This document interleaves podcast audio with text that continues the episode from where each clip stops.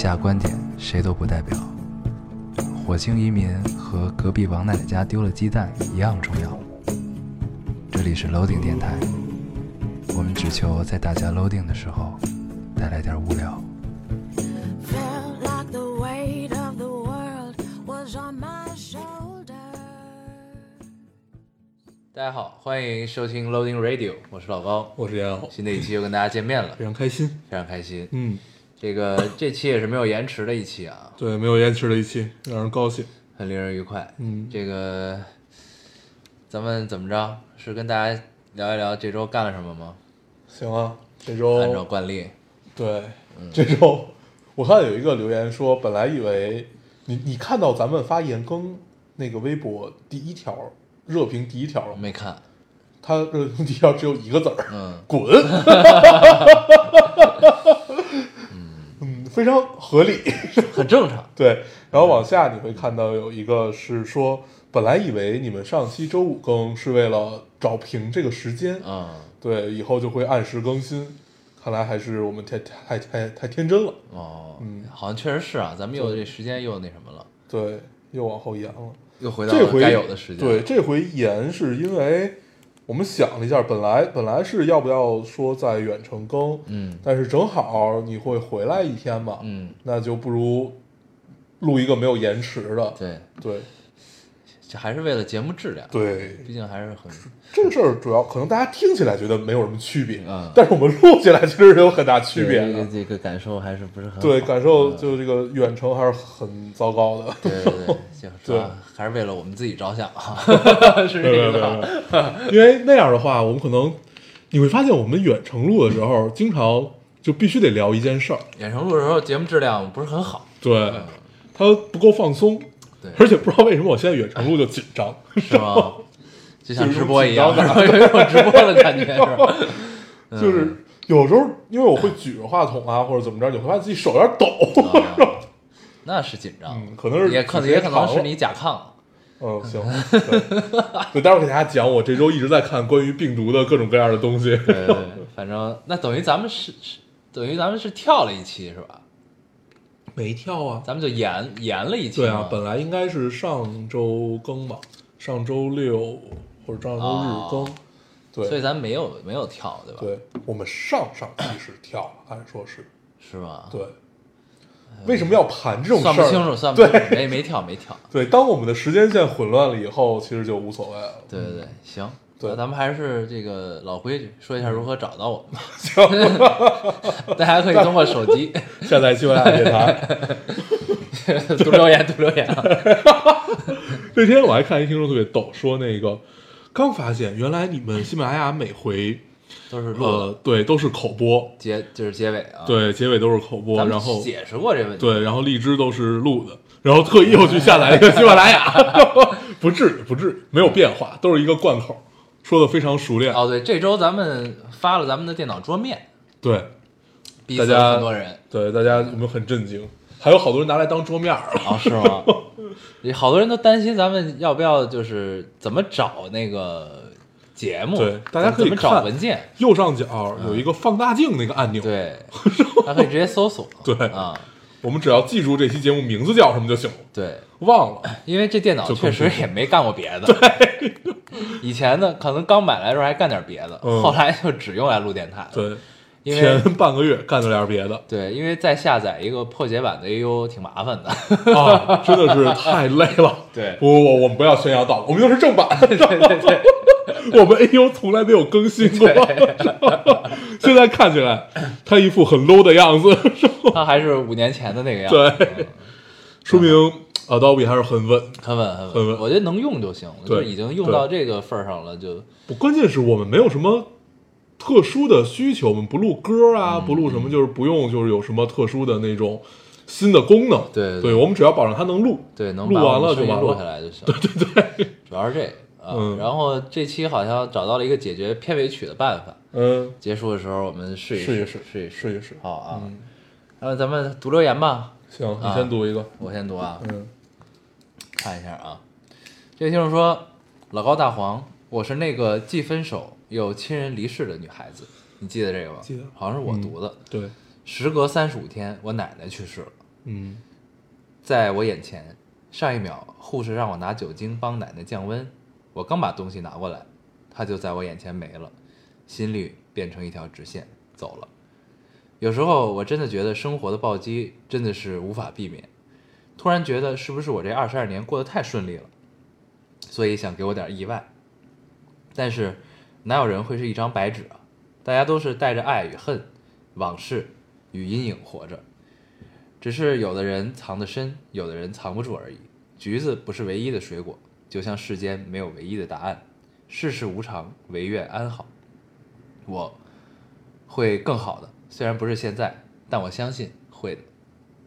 嗯，嗯多少感觉走出来一点点啊。嗯，有好多听众安慰他，对嗯这个咱们也无法再多说什么了，就嗯希望你可以顺利度过这段艰难的时期，嗯，加油，姑娘！加油。接二连三的啊，对，嗯，这个，嗨，很很很悲痛。啊，对，其实律师，你为什么不说话？我以为你害完之后，我以为你要说话呢。嗯，对，咱们已经没有默契了。嗯这电台快结束了，完了，嗯已经黄完了完了。对，我们还是老规矩，说一下如何找到我们。大家可以通过手机 下载。行啊，你读一个吧，我读一个，嗯，这个就是我们鼓励一下，鼓励一下。鼓励一下。对，未来永远在明天嘛。嗯嗯，啊，这个听众说，今天去参加了毕业典礼，好快啊，我都大学毕业了，拿了毕业证，好像也没有很快乐。看了同学发朋友圈，越看越丧，突然觉得自己长大了，但是又不想长大。之前内心觉得自己还是学生，没有毕业，是个孩子。到今天拿了毕业证之后，突然觉得自己没有了停靠点，好像不得不承担起一些责任，以后再也不能说自己是学生。嗯，嗯，这我们聊过无数次了啊。对，对，这个我今天刚跟一个朋友聊完天儿，他呢有俩闺女，嗯有一个已经十几岁了，然后呢，他就也没喝了点酒，然后呢，我没喝，我因为开车了，他喝了点酒，嗯挺高兴，我们一堆人，然后呢就开始聊，然后他絮絮叨叨的说吧，然后呢，他就说到他闺女，他说，就是他不对外边儿怎么样都可以，然后呢，但是就是他唯一面对他闺女的时候，他就感觉好像自己没什么底线，哦怎么都行。嗯然后呢，我为什么就听这留言想到这个，就是正好是大学毕业这个时时间，然后呢也赶上了高考嗯，结束，高中毕业这个时间，快出分了吧？已经出分了，好多人来报喜来的，嗯嗯，然后呢，他就是说，就是我对我闺女就特别想，就是在我还这个活着的时候啊，嗯就是能多告诉她一些我走过的弯路。嗯嗯他说这意思是什么呢？他就说了一个话，让我觉得还就突然想到了一些什么，因为正好是毕业季嘛。他就说，我就特别想告诉他，就说这个等你大学毕业之后，其实你人生才刚刚开始。就哦他特别想跟他说，跟他闺女说这个，这就是教他一些这种事儿，嗯就是你大学毕业，其实你人生才刚刚开始。但是呢，其实以前就他说以前我的父母不会告诉我这些些啊嗯，就是以前好像没有人跟聊过这个事儿。，对对然后呢，以前就只有就是我只接受到的信息就是说这个，就是你要好好学习，嗯你大学毕了业，你的这个痛苦就结束了啊什么的啊，就其实接受都是这个东西。嗯然后他就特别想告诉他，其实大学毕业才是人生刚刚开始，就是嗯那才是你真正要去补全自己人生的过程，就才开始要补全你的人生，或者说才真正开始去明白自己真的想要什么，不想要什么。嗯当然，这个在大学，你上大学过程中可能已经逐渐开始有了，甚至上高中的时候就有了。嗯但那时候其实你很懵懂，嗯你不知道就是这东西意味着什么，你自己自我意识的觉醒的过程，其实是在中间发生的。你明白这种嗯感觉吧？对嗯，就你回想起来是这样的，对但是你你现在站在现在往回想是这样的，但是呢，你在那情那景，其实你完全感觉不到。就虽然你自我意识已经觉醒了，嗯正在觉醒过程中，但是你完全意识不到，其实这东西提前做一些提前量的重要性，对，对吧？就是呢，他就说，我就特别想跟我闺女去讲这个讲这个事儿，然后呢，你接不接受没关系，但是呢，你不同意也完全 OK，但是就是我我我觉得，因为没有人告诉过我，我希望可以告诉她我闺女这个事儿嗯啊，但是我也不知道她为什么突然聊起这个，嗯 对，还挺有意思的。嗯然后对，所以呢，就是看到这个毕业的留言，我就觉得其实可以把这段话分享给大家、啊，因为呃，我记得我之前聊过，嗯大家应该有看过一个电影叫《厘米的猜想》。嗯对，你记得他们站在就是周迅站在桥上，然后去形容他们高考结束，他们去游了个泳，嗯对吧？然后怎么样怎么样？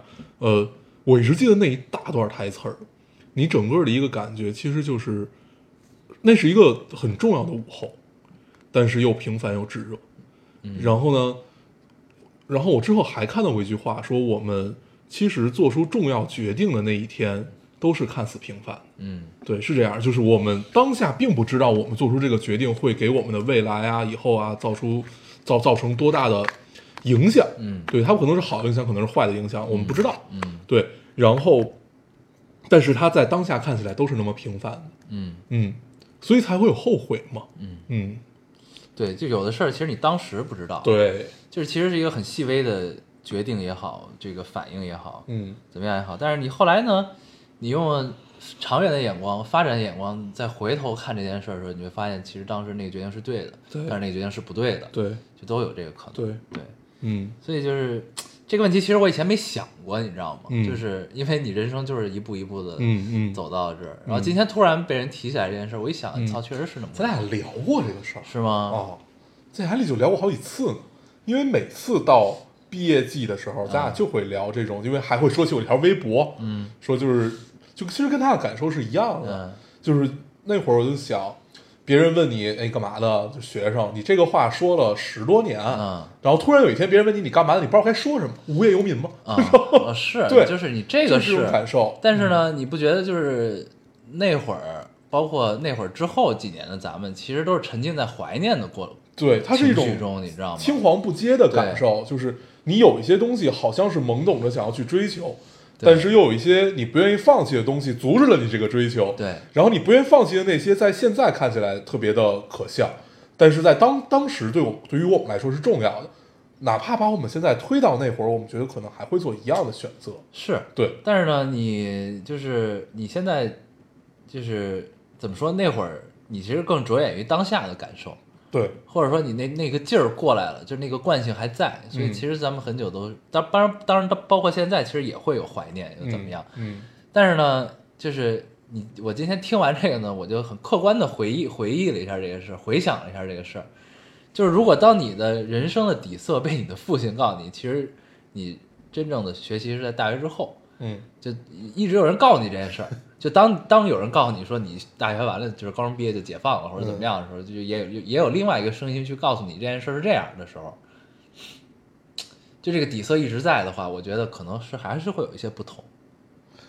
你知道，但这跟就是嗯这个是成长环境的引导和教育方式不我同，你知道吗？我现在回想，嗯好像也从来没有人跟我说过，说你上完大学就轻松了，嗯或者说你你高中毕业就轻松了。但咱们自己内心是有这个对期待的，你知对道吧？，但是咱们所谓的觉得轻松了，觉得怎么样的点，其实是我考完这场试之后的那段时间，嗯，咱们真正觉得轻松的点是这个。是但是我们我们也没有想到，反正我没有想到说我们将来步入社会或者怎么样，就在在那个时候将来怎么样怎么样就会是轻松的。这倒是对，嗯就你你你是会觉得我将来要去处理怎么样？我觉得这跟早熟也有关系。嗯对，就是这不能叫轻松，应该怎么说？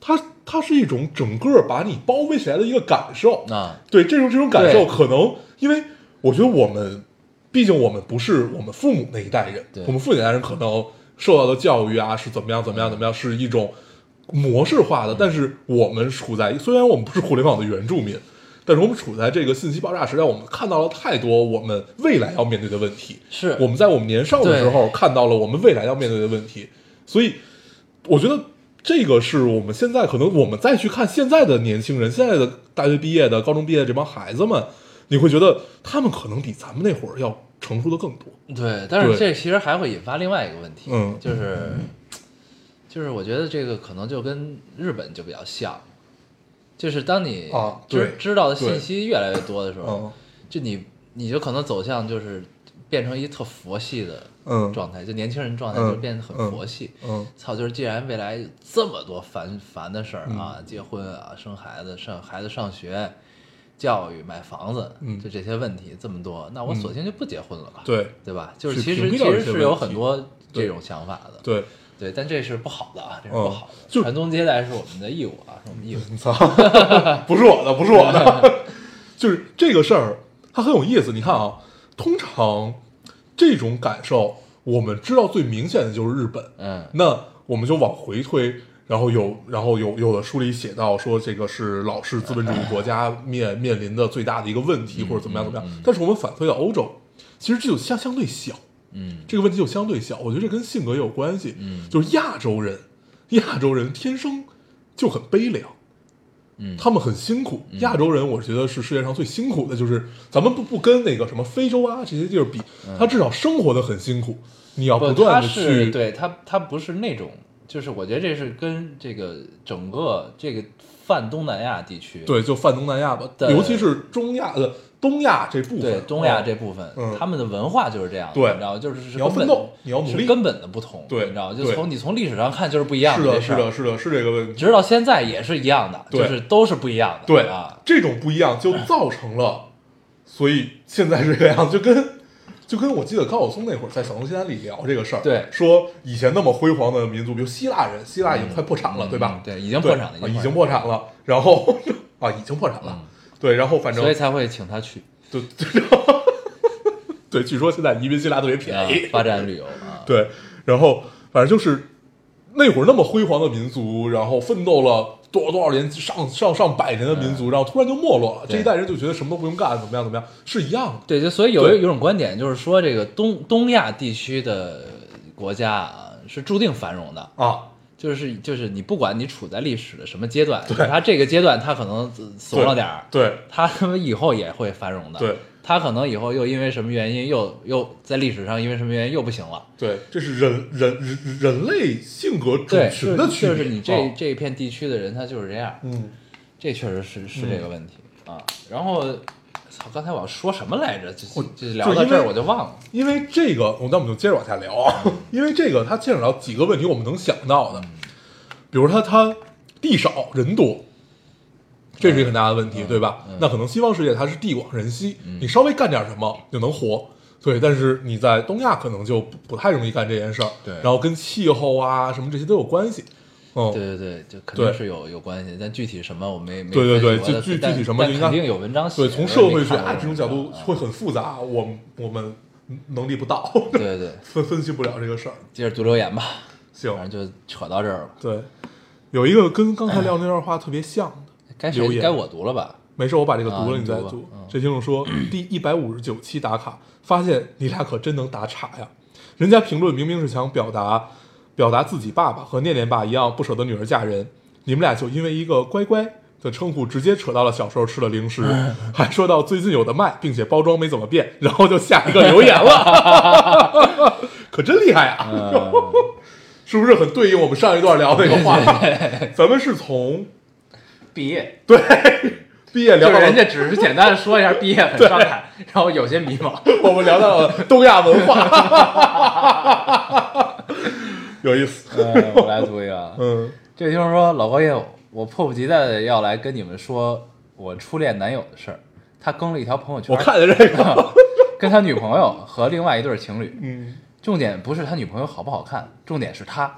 我不知道他是整容了，还是被女朋友 P 图 P 过了，一张很娘的脸，就好像去整容整成女生的样子的一张脸。我想笑还不敢笑。（括号往下坐沙发，把腰扭了。）回括号，果然初恋适合活在回忆里。嗯，就是说他再也呃再也不是那个能一把把我搂过去，能把我提溜起来的孙大爷了，仿佛他被吸了阳气。前三 三年前给我戴绿帽子，还让我总忘不掉。三年后，哈哈哈，他样子笑死我了。可能是行业需要吧，去整容。嗯，哎，什么行业呀？不知道。哎 主播，这这个被吸了阳气这个形容真的是 不行不行，这事儿不能深聊，深聊就很油腻。带着恨，带着恨。嗯，嗯，整了容，这个太逗了。真糟糕。嗯嗯，嗯，这个就不做不做过多的评价。对对对，你读一个你接着读呗。啊。哎呀，这这我来读啊。这位听众说，明天要去医院检查抑郁症了，自己怂的要死，不敢一个人去，也不愿意告诉身边的人。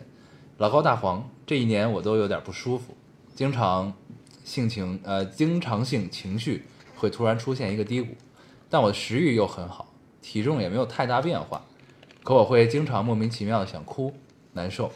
其实我还蛮希望自己被确诊的，因为这样我至少知道我到底是怎么了。嗯然后，呃，对，没了。嗯这期有好多看到了好多抑郁症的嗯。留言，嗯。然后还有一个还有一个听众，就是他也说自己是中度嗯。抑郁症还是什么，然后是写了好多，但是他后来又说了一句说这条希望别被读。啊，那我也看见了啊，本来我截了，啊，对，后来就还是尊重人家的意愿吧。所以呢就就想说一下，我们看到了，看到了啊，对看到了，嗯。嗯，然后，哎，你说咱俩如果去医院查查，是不是也能也能查出抑抑郁症来，对吧？我觉得有可能。哦，我觉得应该就是一种泛疾病。嗯对，就是怎么说呢？就是因为因为咱也没去被确诊过，我对觉得没什么发言权。对，但是我跟我身边一个研，就是也不能说研究这事儿的，就是一个、好奇这个事儿。嗯对一个朋友聊天儿，呃，包括那期看了圆桌派，嗯，哪期啊？就是武志红来那期，哦，对，就是这期很一般。很一般，但是呢，我觉得他说一个观点特别对，嗯，就是首先说圆桌派第四季更新了，我们很高兴，很高兴，很高兴，特别高兴。太高兴了。对，待会儿我们就聊一聊。我一直攒着没看，你知道吗？我看了，我看了，我就看到王晶那期，我攒了，王晶后后边只有一期。啊，是吗？靠，好吧，嗯。对，然后呢，就是对我看武志红那期，因为他是一个心理医生嘛，嗯。然后然后呢，就是有好多人问他，就是心理咨询真的管用吗？什么的，然后他不就说那个，啊，那一段，对，嗯那段我觉得是很对的，嗯，然后他就说呢，就是说他也是分对象，就是有的人他确实治不了，，对，就你不具备这个，他是一个很实诚的人。对，就是你不具备这个基础条件，你不信这个，我也不是变魔法的那意思，就是我确实也治不了你，嗯。对，然后他就是说聊到这儿呢，他就是说，就是确实有一有意思的现象，就是说，就是反而可能就是来看心理医生的都还好。这些这些病人呢，这些心理有疾病的人呢，他觉得他们的心理的基础的建设和什么，其可能还是在中国相对比较好的，是的他才嗯能承认这件事儿，对才愿意去看心理医生，嗯就是这个问题，你知道吧？就是这个观点我，以前没听过，你知道吗？嗯然后我觉得还挺有意思的。但是你仔细想，就是你其实可以想清楚这件事儿，啊，但是呢，你但是之前没有想到过。对你之前就没想过这事儿，然后一听，我觉得还挺有意思。嗯然后呢，所以就是怎么说呢？然后再结合咱们这期的留言，就有好多听众就是被确诊抑郁症怎么样？嗯，虽然那就是结合武志红的这个观点，我就觉得其实大家也不用太焦虑这件事情。，对，就可能反而你们真的还是心里比较，就是就说明你们愿意去承认，并且愿意去改变这件事儿，对那就已经是已经是一小部分人了，对，就是一件可被治愈的吧，很 OK 的一件嗯事情了。对，所以不要太焦虑。对然后呢，就是然后还有一朋友给我形容呢，就是说，就抑郁症这东西吧，我说就是到底是什么感觉？然后我我忘了他得没得过这件事儿，就是我还挺早以前跟他聊的了。对，然后呢，他就说这个东西就像你身体会感冒一样。嗯，对，他就说那个抑郁症这个东西，它就就是是精神的感冒，就是脑子，你脑子感冒了，说白了就是这个，就是你嗯就是就是是可以治的。啊，他说就是可以治，就是你一方面你要不然就去看心通过药物也好啊，对药或者嗯心理医生，对，你就去治就行了。哦，我想起来我为什么跟他聊，因为他最近自己买了好多抗抑郁症的药。嗯我说你怎么了？你为什么要吃这个嗯啊？然后他就说我就最近情绪不是特别好，嗯然后压力也大，他就自己买。我说你嗯你去看医生，他说我没时间去，然后自己买了。嗯他买的不是百忧解那种，他就他就百忧解是处方药了，对他买嗯的是那种就是能分泌，就能给大脑哦分泌一些就是能对抵抗这个情绪东西的这种，嗯也不是说损害健康那种嗯啊，买的是这种药。对行啊，对，这还是要说清楚的，对对对对对，不是别随便买啊。对对对，嗯嗯，买能买到那些都没什么事儿。对对，不要就是试图用特殊的途径去买，对对就行了。嗯，我读一个啊，读一个有意思一点的吧。这听众说，我来北京了，然后他第二条，有人在北京吗？带带我，每天都迷路。然后又说，本人十八岁，女，刚来北京，华晨宇歌迷，介绍自己，希望求求带，每天都迷路，是吧？呃，一看就是玩游戏的，我觉得呃，玩游戏不经常就是这什么什么枪刚怎么怎么怎么怎么，对对对对对对，啊，嗯，有有有没有人可以带带他？啊你是来帮他传播信息的是吧？因为我也有这种每天都迷路的感觉。我觉得北京还好吧，不算是特别容易迷路的地儿北京还好。啊，北京地铁也比较好坐，应该。对。算是就如果你跟东京啊这种地儿比，对，就是北京，你记住就记住一点，就是你认桥就行了。对。北京就是你按路说就是环形，对。你按照城区说就是方块儿，对，基本就是这么一个情况嗯啊。，基本你就按桥说就行。嗯嗯。能记住这桥底下，这过了这桥你得出去了嗯，之类的。但是他这个记录可能就是找完全纯粹找不着某个具体的地方，应该是。有可能。呃，我也帮不上，我也是对路痴。我也是，我也是嗯，我是个不知道，我是生，我是一个生活在北京不知道东南西北的人。但是不是有导航了吗？现在对啊啊，按说就应该能很简单啊。对嗯，就是现在导航已经让我就是依赖到，我现在回想起来，没有出现导航的时候是怎么过日子的对，我也想不起来。对哦，我现在只要出门一定看导航。我想起来没，那会儿没有导航，基本就是靠问，因为咱们开始开车的时候嗯。就已经有导航了。对，那会儿车就算手机没有，车里也有导航。对，啊、车里有一个叫什么凯立德什么那个东西，啊。对对对，有我们那会儿用那个，嗯，然后后来就是手机上就有了，嗯。所以在这之前，我们基本都是出门之前，要么就先查查对。啊，这个地儿问我爸在哪儿。对你爸，对你爸太厉害了，我告诉你，我问问我爸去哪儿，因为以前呢，我都是就是就是小时候那会儿就懒，喜欢打车，你知道吧？嗯，然后呢，我就觉得打车也方便，对你不用研究去哪儿，你就告诉司机，你要去哪儿？我要去这儿司机都知道，对，司机一般都知道，对不知道呢就再说啊。然后呢，每次出门的时候，我爸就会问我你去哪儿。我爸一听这儿啊，然后说你别打车了，你坐几几几路到哪儿，然后转几几几路对，再再坐到坐到哪站下来，再走走就到了，对，就是永远不让我打车，嗯，就这样的。然后呢，这就是感觉是熟知北京的公交，对，公交路线门儿清，对，嗯人家太厉害了很厉害，啊。哎，对，后来就是靠问啊，对，咱们那会儿感觉特别喜欢问路，对，嗯而且还然后还要不然就是呢，经常就去只去自己认识的地儿，对啊，咱们基本是只去自己认识的地儿，坐地铁。然后碰到不不认识的地儿就就问，对，然后基本也不去，对，嗯，走不出安全区，全 是。对，嗯，这个听众说，看着看着就哭了，桌面上的一层层叠加都是我一期期听下来的。感谢你们凡间精灵出现，让我知道了还有周八、周九这两天。一晃五年过去了，谢谢我对你们的喜欢，每周能守着微博等你俩更新。（括号虽然有时候跳票回括号），更要谢谢你们的坚持，感谢，真的谢谢老高烟友。五年里面有老丁，我很开心。嗯，我们也很开心，嗯我看这个说咱们这一层一层的时候，有听众就特地放到无限大去找十八岁不知道在哪儿，还有人指责他们、嗯说这期不应该单拎出来放吗？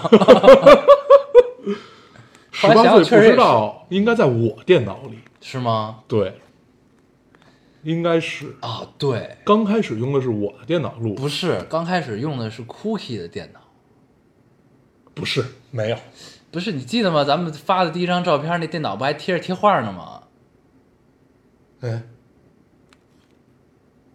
不是，对吧那张不是不是不是那张照片是那个你说那个贴画是 Cookie 帮他们 P 上去的，啊，是吗？是，然后用的是你的电脑吗？对，刚开始用的是我的电脑，然后大概两三周以后，啊，就我们就买了一台电脑，你就买台电脑来专门干这事儿嘛。是吗？对，，让我翻一下啊。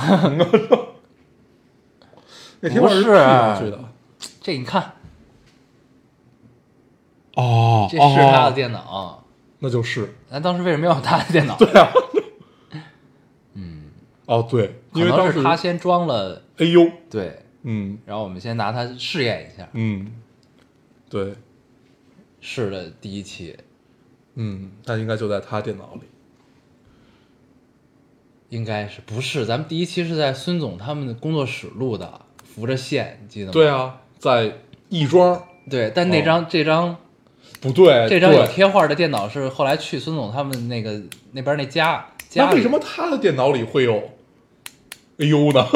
对啊。哦，对，咱们第一开头最开始我们俩谁都不会剪，啊，对他帮咱们剪他帮咱们剪了一个开头，啊对，就是一直咱们那个 freedom 那个开头，对对对对，啊，嗯，那这电脑里没有十八岁不知道应，该是没有，可能前两期都没有。对，有可能前两三期都没有啊。对，没事儿，不重要，对，哦，我你你想起来没有？咱们刚开始录的时候，还是孙总跟咱们一块儿录的呢，就是他坐在咱边上，咱俩聊，你记得吗？或者他坐在咱们后面，对，还是后边反正就是对哪儿，在一对个空间里，对，在一个空间里，他还帮咱们听着，像监制一样，对对对对对把把一下关，对，也不知道就是最后怎么着，对，然后呢，就我记得有一次是咱们录了录了第二期之后吧，嗯，然后觉得太严肃没劲，对，你记得吧？然后又重觉得咱俩状态不对，对。然后呢又重新录了一期，就很欢快，对，从那期是之后就定性了，对，就是变成奠定了快基础。啊，然后就哦。变成屏蔽了，就是第二期那个聊柳如是柳如是和和东风风破啊。嗯，那期我印象特别深，那期对。我比十八岁不知道印象深。那 期特别认真，因为咱对。们查了很多资料，对，我记得我写了满满的一张纸，对，那哦会儿也闲的蛋疼，对，然后就真的是真的查了好多资料，然后呢，咱们俩那会儿还是本着做严肃类节目去的那个路子，你记得吗？，对。那会儿想做的是一个真的就是跟你聊电影，嗯啊，认真聊聊，对，认认真聊电影，把这个怎么怎么怎么拍的和我们的理解啊，全部都加上。对对，然后我们那会儿分了很多的内容，一块儿一块儿的。嗯我们要先要聊这个电影产生的背景，啊还记得吧？对，然后那会儿还想就是做成系列，聊一聊香港电影对，对对对聊一聊哪儿哪儿的电影嗯啊然后后来想先聊香港电影，然后然后再聊大陆的这些艺术片导演，咱俩当时定了好几个。对。对后来呢，换了风格之后，就觉得这样也挺好，对，就啊瞎逼聊呗。省事儿。对，但是就那会儿我们掌握了一点，就是谁下班回家想听你这么严肃的跟你，聊这些，听点高兴的。对再加上我们呢，聊电影聊不了那么精啊，对能力不足。对对对，嗯，也没法做到像真的专业从业，者就跟红那个样子模似的那种对那种对对对公众号，你做不到也。对啊他们那咱们那会儿还没红魔呢。有那会儿红魔是收费软件，收费 APP。哦，对对对对对，咱们还下过，花钱下，你知道吗？那会儿还是本杂志。对，对它先是杂志转成电电子刊物，后来就变成公众号了，越来越惨，越来越惨。真的是，他那会儿写的其实还是有点东西的，对但后来写太晦涩了。而但是后来他就把自己也变成了类似于短平快这种东西。他现在嗯。公众号风格还不错，对，就是但是也是严肃类的，嗯。他讨论的他是结合文化现象去讨论这个题材，讨论题材主要是。我觉得这就跟咱们聊民谣似的，嗯，一定要有这种，对对一定要有这种严肃。当然也要也要有我我们这种，嗯。我们就是那种，就是大家听完就忘的民谣，确实是，确实是，嗯，但是也要有像万晓利、周云鹏、小何这帮人的这个样子的东西。嗯嗯，那你赶紧看看乐队的夏天吧，你烦死了，特别好。就咱俩聊天三句话就必须得扯到这件事儿上面。但是我发现这节目特别好哭，你知道吗？嗯，我读一个啊，我是一个，你好烦呀！不是我特别想让大家多看看这个。对，我是一个看这种综艺或者电影电视剧基本不哭的人，你知道吗？你的左左左手又发酸了。对，嗯，然后呢，真的就就是热泪盈眶，你知道吗？嗯特别好。是他不是，就是到后来你不是不会觉得说这帮人有多惨，不会，就是炙热。对，就是就是炙热，感，就是？在音乐节上的感受。对你一定会哭，一定会去把自己释放出去，或者把自己加入到他们，所以才有 POGO 啊，这些。你看这帮人，就还是这么热情，嗯这么不太想回忆起来那时候的挺。好的，真挺好。你赶紧看看吧，最后一期朴树就来了。对，就烦。我读一个啊，嗯这听众说：“嗨，这周也没啥事儿，就是被女生当做偷窥狂挂上了挂上了学校的表白墙而已。嗯具体怎么回事呢？他说解释一下，有个姑娘拿错了我好朋友的澡篮子，我们蹲在浴室门外等她发现自己拿错了，回来还篮子，顺便拿着手机照相通向浴室的路，看看还有没有人来还。然后第二天，我们俩的流氓事迹就飘荡在了校园里。嗯，然后后面就后面为什么要骂我们呢？然后本流氓乙出现了，你们俩狗男人害怕吗？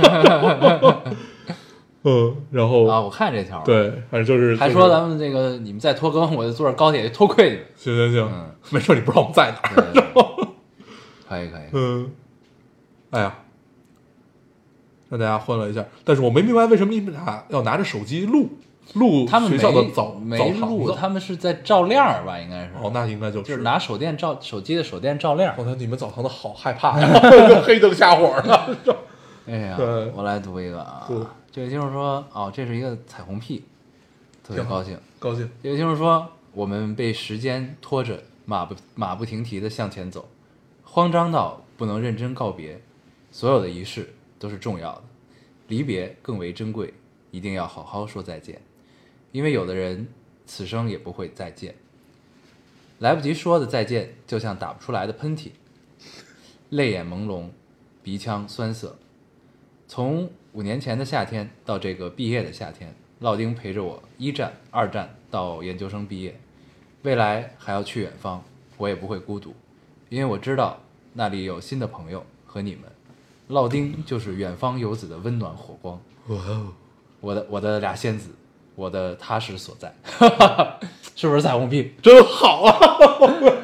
嗯，哎，有意思。嗯，我读到这个看看这词汇量，嗯，我读到这儿的时候，你知道我想脑海中想了一个什么？他说所有仪式都是重要的，离别呃更为珍贵。然后我就突然想仪式这个事儿，呃，然后我就想在离别就告别的时候有没有仪式这个东西？嗯然后你第一反应其实是没有的，嗯你知道吗？但是后来想想，哦，是有毕业典礼嗯，啊，然后是有，但是就是我觉得这是很奇怪的一个事儿，就是当你就是一个事儿开始的时候，是一定会有一个仪式的。嗯就是你干什么都会有一个仪式的作为开始。嗯这东西呢，你觉得顺理成章，也就是记忆深刻，嗯记忆的比较清楚，嗯开典礼什么的。但是呢，就是你到了离别的时候，就是就是你的脑脑子自动的就屏蔽掉了这个仪式，对。你发现了吗？就是我，反正我是这样的啊，我不知道就是听众们是不是这样，就是你回你仔细回想，你第一反应想仪式告别的时候有没有这个仪式，有没有什么告别的仪式？人生中，嗯。就除了你朋友间自己组织那种，嗯。就谁要出国了，嗯。咱今儿聚一下，明儿他走了，嗯。嗯那意思，这个是一定是有的。但是就是所谓的官方的这个告别的仪式，其实在你脑海中的这个痕迹是不深的，嗯，有没有这种感觉？还挺深的我 可能只是你比较凉薄，因为我因为我想到，就可能也是因为你提起来，啊我会想到我那些仪式，就是那些毕业的仪式？就是你提起来仪式这件事儿，你就想到毕业典礼了。我能想到的肯定不是毕业典礼，啊。对，不太能想想得起来这种离别的别仪式吧，嗯对，但是你要想离别的仪式，但是你能想出来这这这这些这些这些，哦，对，是有毕业典礼，因为对。哦，其实那会儿的毕业典礼其实都是拍照、拍合照、呃，拍合照，然后毕业照。对，因为我每次毕业典礼不知道为什么都很盛大，所以我都能记住。啊，对你比如说，他们一般都是颁发证书，对，发拍照。拍照，对，啊然后有时候拍照跟毕业证还不是同一天，对，一般都不是同一天，因为人太多了嘛，他必须要切开。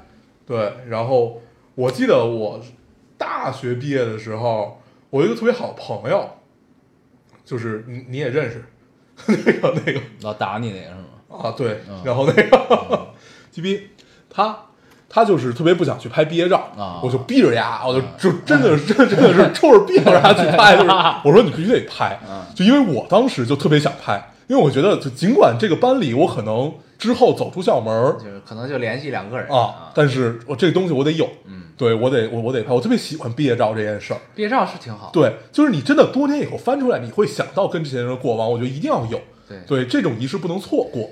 嗯。对。虽然这个回忆可能对你来说并不是很重要，对，不重要嗯，但不要错过。对，嗯这就是仪式的重要，嗯，挺好。我读一个啊，你读一个，这听众说：“老高友，我现在坐在火车上听你们很久以前的一期电台，听得特别想哭。最近就真的很想哭，但是每次都憋回去了，因为知道一旦哭了我就崩了。但是我还是不能崩，明天还有一场很重要的考试，最近还有很多的事情要处理，不能崩，压力好大啊。那就给你们留个言吧，陪伴了我这么多个夜晚的你们，在我很难的这几天也陪我吧。嗯，这是六月二十八号啊，不知道你有没有把这些事情都处理完？嗯，嗯，今天是七月二号，应该是处理完了，就对，至少是考啊。嗯，嗯，我没了。加油。嗯，我看一下我还有没有？我发现后边截的都是彩嗯虹屁，我就不读了。那我也不读了，就这么着吧。嗯，嗯咱这已经聊了四十分钟了，啊，因为咱们读留言中间聊了好多别的，哦，对，打岔打了半天，聊了聊聊聊到了东亚。东亚文化啊，对，对，嗯那跟大家聊一聊我们这周看了哪些剧，有些什么样的感受？行，我这周看了乐队的夏天，嗯，下面你就不要说话。是吧 对，你除了这也没有看别的是吗？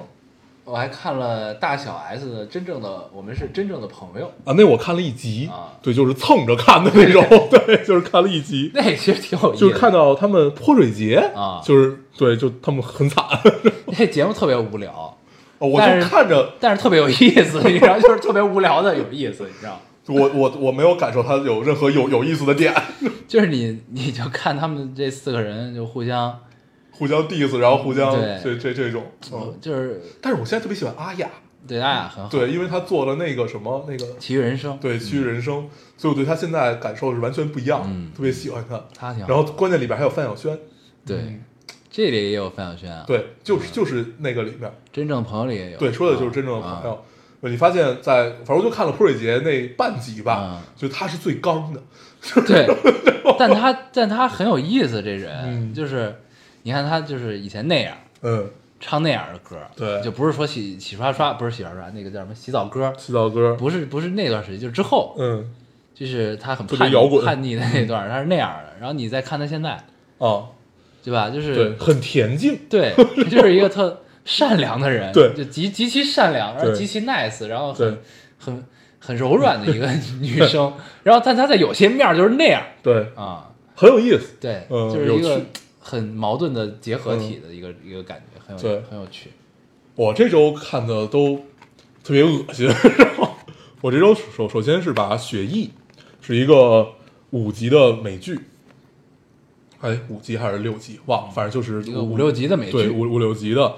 呃，它跟切尔诺贝利有点像，也是真人真事儿改编，讲埃博拉病毒的。嗯它讲的埃博拉那次爆发就是叫呃雷斯顿埃博拉，嗯。就是离人人类文明最近的一次，就是人、啊人类高级文明最近的一次吧，因为那个是在离华华华盛顿只有几十公里的这么一个地方，一个军方的研究所，嗯。哦，然后看了一这个，我推荐大家去看啊，但是实在受不了恶心的这种听众，可以就把它屏蔽掉，嗯。对，因为它就是有一些场面还是挺恶心的，嗯，因为就是埃博拉这种病毒，它是你你人得了以后，它是那种感觉是把你融化掉，啊你会一直吐，你会把你内脏的那些碎片啊都吐出来，啊然后你身上会起很多那样的血泡，那不就跟中了辐射似的吗？对，就是那样一个一个的血泡，就是其实能看切尔诺贝利的就就能看这个血液，啊，，对，然后它跟切尔诺贝利最大的不一样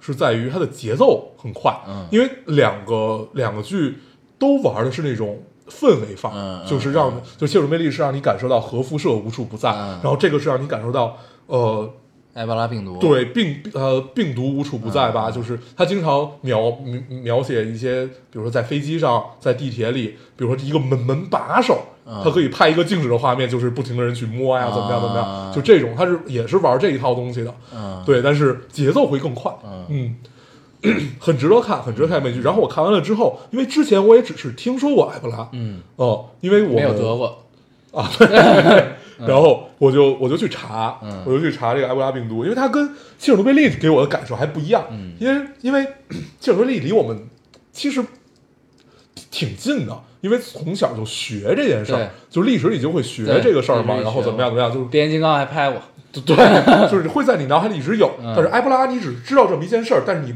真正它的严重性你是没有那么清楚的。嗯然后 我就去查，然后查的结果发现，其实这个是最有可能把人类一波带走的病毒。嗯，对，它可怕在哪儿？最强势的一波，对，然后呃，目前的几个埃博拉最最顽强的一个叫扎伊尔埃博拉亚型，哦、就是还不是扎伊尔埃博拉，就是都是从最原始的埃博拉病毒演演变出来的。对它这个前面冠以的名字，什么雷斯顿埃博拉、扎伊尔埃博拉，都是当地就是在那儿爆发的名字啊啊。但爆发都是同一种病毒吗？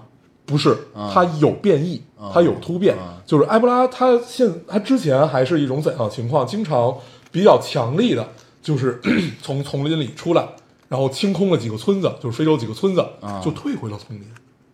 啊，它是还带着意识的 不是不是带着意识，就是就没没了，就是因为它致死性太快啊它没有来得及传播。就是因为杀的太干净了，对所以就你没机会传对到更远。大家有没有玩过一个游戏？这个游戏叫《瘟疫公司》啊？我知道，对啊，就是就是在 App Store 上常年霸榜，现在 Steam 上也有。嗯，就是你想让一个病毒传播，而且能能把人类一波带走，嗯它具备至少具备两个点，两到三个点。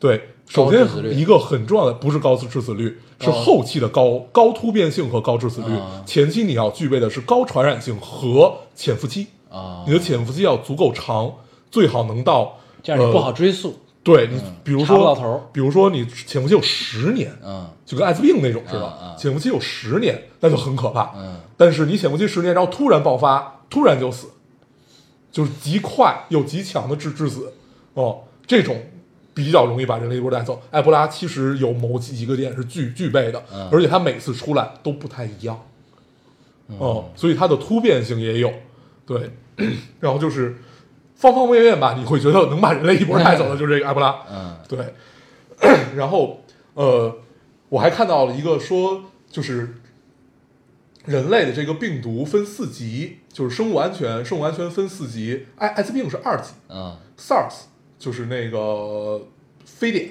是三级，然后级数越高越厉害，对啊，然后到了埃博拉就是四级，是最高级。嗯啊，跟它同级的丝状病毒，还有比如说马尔堡病毒啊，什么这种，像西班牙流感这些，都是在都都都都都是在亚四级或者三级左右的。对，然后比较强力的就是马尔堡和埃博拉这两个发病的情况有点像，因为都属于出血，都属于都属于出血症。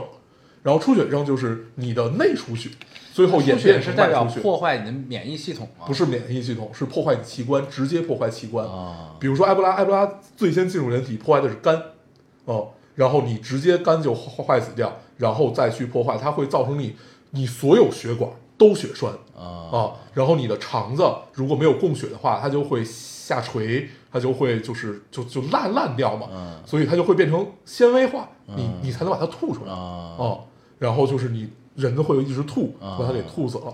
目前就是当时人类躲过一劫，就是这个雷斯顿埃埃埃博拉的时候，是因为它只对猴子有强致死性，啊对人类是没有的，所以其实是躲过了一劫。啊哦，就类似于这种。哦，这个特别有特别特别有意思，然后我又把那个温温疫公司重新开始玩一遍，然后对，真的大家可以去了解一下这个事儿。嗯我就是从这个电影，然后我还我还在知乎上买了一本书，那本书叫做《血疫埃博拉病毒》啊。就是我看那本书，就是里面介绍一个人，但他他就加上了各种各样的文学描写啊，就是一个人从得了以后，从他的就是开始有反应到他呃到了医院的这个过程。就你能秒，就是这个人就已经变得很恶心，然后他传播了无数个人，就这种状态，啊，对，挺挺可怕，挺可怕。天哪！嗯，那最近一次是在哪儿？是美军基地最近一次不是，最近不就前两年吗，在就是那个扎伊尔埃博拉嘛，啊。嗯，，那，雪翼拍的是什么时候呢？雪翼拍的是一九八几年啊，它是两个，它是分了两条时间线，一个是第一次人类发现埃博拉是七六年，嗯啊，还有一次就是呃最有可能把最最有可能也是最危险的一次是一波带走对，是八六年，但是那次最后查出来是他只对猴子，哦。对，就是那个美军基地那回，然后那他他是只对猴子了呢？嗯，就是就是他他没有跨物种传染啊，但是实际上埃博拉是具备跨物种传染的、啊那就是等于美军这一次，就美军基地附近那一次是是是猴子出事儿。对是猴子出事儿对，就是用猴子做实验啊。导致了这个问题，啊。对。然后爆发了，对，就呃在猴子中爆发了、哦，天哪！哦，是这意思，嗯，所以他拍了好多猴子的事儿。对。啊。但是人类当时不知道，以为对人也有爆发，就整个美剧拍的是他以为人类也会得，因为在之前人类是得过，就是七六年那回七六年人类第一次发现埃博拉是清空了这几个村子嘛，嗯嗯，然后我就发现那会儿七六年在非洲那边医疗条件很差，修女帮人注射抗生素啊什么这些都是用同一个针管嗯，一一两天才换一个针管。其实咱们国家早期也是嗯，都是消消毒针头，都不是换这种一一次性的，对，嗯，还是挺可怕的。嗯，我这周线下的时间基本都干了这件事儿。研究病毒，对对对，发现真的是危机无处不在你的洁癖更严重了。啊！真的会把你的洁癖变得更严重。然后，呃，这个片子最后有一个落点，就这个美剧最后有一个落点，说人类也许就是地球的一场病毒嘛。嗯对，就是这这这这这场病毒，目前因为病毒最重要的，它不是要杀死宿主，它是要复制。嗯嗯，它是要不断的去复制和扩大，嗯那跟人类干的是一件事儿，其实对，对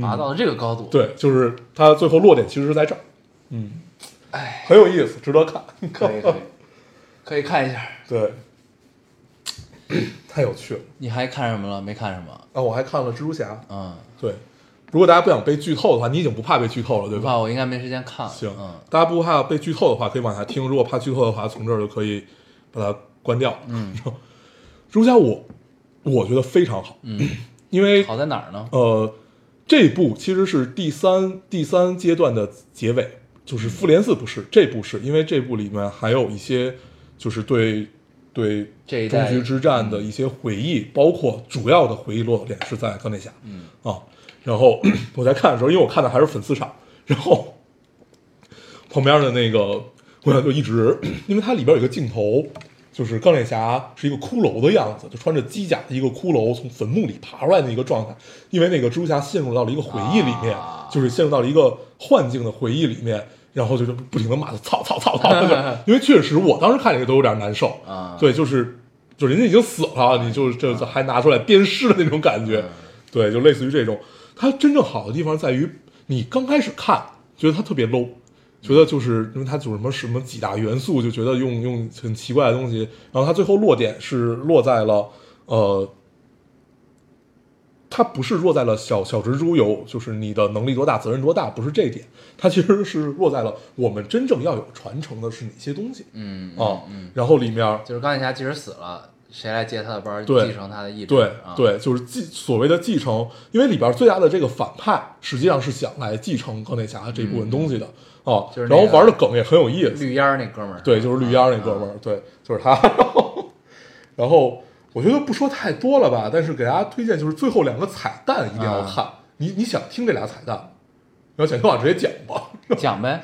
第一个彩蛋是呃绿烟这哥们儿最后黑了蜘蛛侠一把，啊，然后他对全人类宣布说，其实蜘蛛侠才是最大的反派，因为他想他想他想那个继承这个这个这个托尼斯塔克的什么什么什么什么，然后实际上他是谁，就已经说到了他叫 Peter，他是谁，什么意思啊？就是对全世界公布了啊。Peter 的身份，啊。就是公布了那他蜘蛛侠的下一身份。步应该很有意思。对，嗯。然后第二个第二个彩蛋其实没太看懂，我觉得应该是看过漫画漫画的人漫画的人应该会懂，嗯。是那个斯克鲁人还是什么克苏？不是不是克苏鲁，就是斯克鲁人还是什么克什么鲁鲁人，就绿绿色儿那个，嗯不不是那个星爵他女朋友那个，是另外一个族。然后 局长也是在那儿，然后在地球上那个局长是一个假局长，啊。是一个就是但是变的。是不是是局长把他派来的，啊，然后包括希尔特工也是，